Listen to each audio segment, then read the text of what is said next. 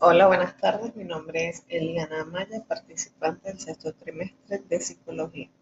A continuación voy a hacerles un análisis de en qué consiste el análisis de la familia de inventos, cuáles son los pasos principales para este análisis y cuáles son los beneficios y las limitaciones del análisis de familia de inventos. Y como primer punto, pues debemos decir que Inventar es hallar algo nuevo o desconocido hasta el momento. Esta palabra proviene del latín inventium y a lo largo de la historia hubo personas que se han dedicado a inventar, es decir, a descubrir algo nuevo y útil para el hombre. Y el pensamiento inventivo ha suministrado un sinnúmero de diseños que brindan mucha comodidad y ayudan a economizar recursos. Contribuyen para la educación, la seguridad, para diversos elementos como la información, la comunicación, eh, el ambiente. Y pues una forma de desarrollar esta inventiva es estudiar los inventos, estos inventos concretos que han servido y que sirven todavía y nos rodean y que tienen pues mejoras cada día. Pues también esto nos permite mejorar la calidad de los productos, revisar el proceso de, pensamientos propios y hacerlo cada vez mejor y más efectivo. Cuando se analiza un invento, no solo es importante descomponer sus partes tomando en cuenta cuáles son sus elementos internos, se deben comparar con otros inventos afines, pues a estos inventos deben tener o realizar la misma función o si no, pues realizamos este análisis con el fin de conocer, mejorar las semejanzas y diferencias para establecer vínculos entre los inventos, identificar las características entre los diseños y entre las diferentes épocas y saber cómo ha venido evolucionando este invento a través de los años. Por ejemplo, eh, el invento que puedo dar acá un ejemplo es el teléfono fijo y, el celular. ¿sí? Pues una de las características del teléfono fijo es que lo ubicamos en las casas. En cambio, el celular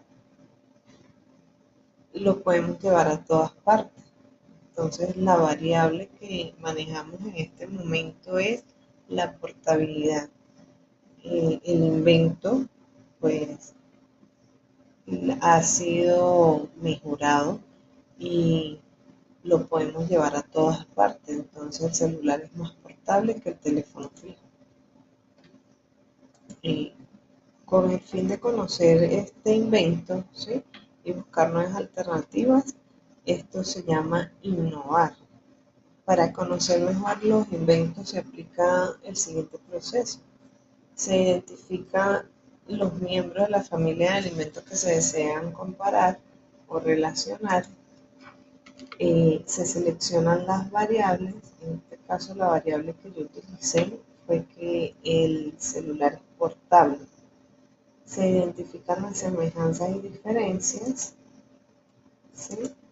Eh, y se establece la relación que hay entre ellos. También pues podemos realizarlo en cuatro etapas, pues identificando el invento, comparando el invento con sus ancestros, la comparación del invento con las familias actuales o los miembros actuales de la familia y las relaciones y conclusiones.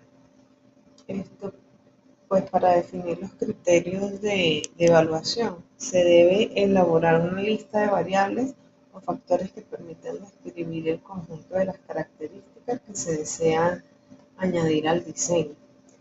También identificar las características que corresponden a cada variable, verificar la pertinencia de los criterios de acuerdo a su importancia y el uso, su necesidad.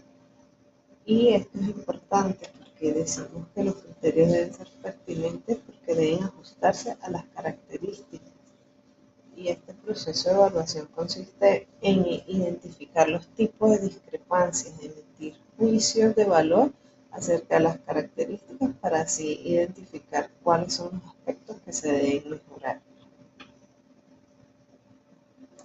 En el ejemplo también puedo hablar como variable tener la cobertura. El teléfono fijo tiene una cobertura ilimitada, perdón, limitada, y el celular tiene una señal más amplia. O sea, la señal del celular puede llegar a lugares donde el teléfono fijo no, porque es una señal inalámbrica. Al igual que la durabilidad, el teléfono fijo funciona siempre y cuando esté conectado a una línea telefónica, a una línea por cable. En cambio, el celular eh, funciona en base a la batería. Entonces, ahí está el juicio de valor o la discrepancia. El celular puede funcionar en el exterior de la casa, en cualquier lugar. Entonces, como conclusión, en cuanto a esta evaluación del invento, el teléfono fijo, el teléfono funciona mientras esté conectado a una línea telefónica en una casa. El celular puedes llevarlo a cualquier parte y tiene una mayor cobertura.